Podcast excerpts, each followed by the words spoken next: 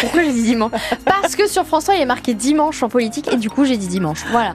Ah, c'est beau hein, quand même d'être à la télé en même temps. 8h30, vous êtes sur France Bleu Cotentin et sur France 3 Normandie et on est mercredi, jour des enfants et jour du gris aujourd'hui.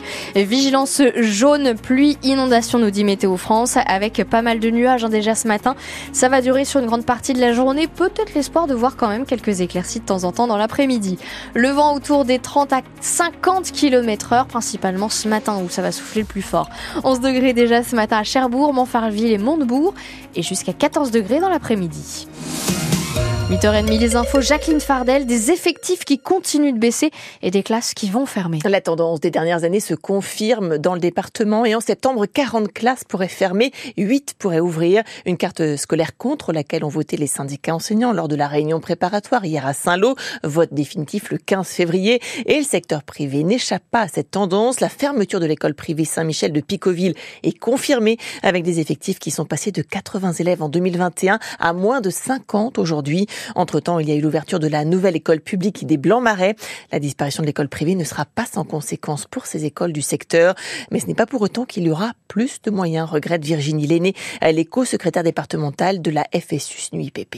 Potentiellement, les élèves de cette école privée peuvent arriver à l'école publique et pour autant, enfin, nous n'avons pas eu de poste supplémentaire pour euh, pouvoir accueillir ces élèves de l'école privée au sein de l'école publique. Donc euh, on fonctionne à moyens constants pour accueillir de nouveaux élèves d'un nouvel horizon.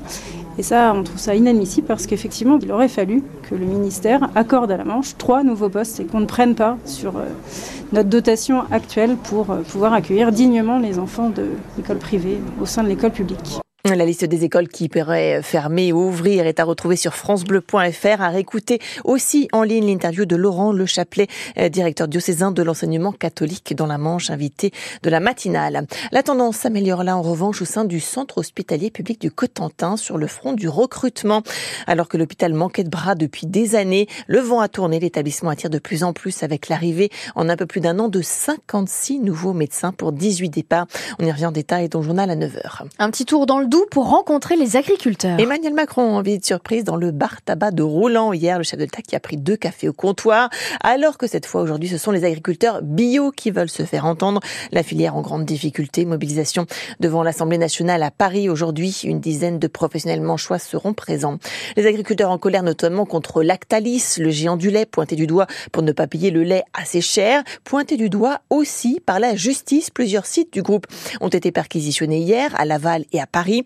Enquête préliminaire du parquet national financier pour des soupçons de fraude fiscale aggravée. Information révélée par le journal Le Monde. Le géant mondial du lait pourrait avoir caché au fisc plusieurs centaines de millions d'euros, Marcelin Robin. Ces perquisitions ont eu lieu dans le cadre d'une enquête ouverte par le parquet national financier en 2018 selon une source judiciaire.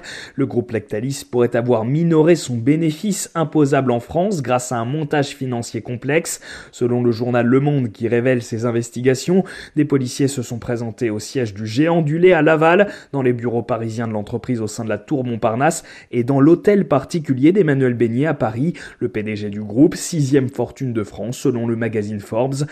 Plusieurs centaines de millions d'euros pourraient avoir été cachés au fisc entre 2009 et 2020 selon la même source judiciaire. L'enquête a pour objet de vérifier si une fraude a été commise et si cela a été le cas, de préciser le montant dissimulé. Le groupe Lactalis confirme à France Bleu Mayenne que des perquisitions ont eu lieu dans ses locaux hier. Elles se sont déroulées sereinement et s'inscrivent dans le cadre d'une procédure sur des faits anciens déjà examinés par les autorités, réagit l'entreprise qui a fêté ses 90 ans en octobre dernier. est prévu de longue date ces perquisitions sont sans lien avec le contexte social actuel, indique une source judiciaire. En 2023, Lactalis annonçait un chiffre d'affaires de 28,3 milliards d'euros. 42 Français tués par le Hamas le 7 octobre dernier. Quatre mois après, un hommage leur est rendu aujourd'hui. Cérémonie euh, ce midi aux Invalides à Paris, présidée par Emmanuel Macron. Cérémonie à vivre en direct en vidéo sur francebleu.fr. Une adolescente de 14 ans avec un homme deux fois plus âgé qu'elle. C'est l'histoire de l'actrice Judith Godrèche.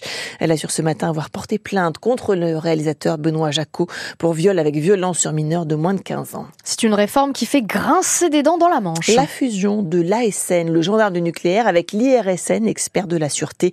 Le texte est sur la table du Sénat à partir d'aujourd'hui. Le pluie, euh, la pluie et le vent de retour sur la moitié nord de la France et les craintes des habitants du Pas-de-Calais déjà très éprouvés. Le département placé en vigilance orange, pluie, inondation aujourd'hui.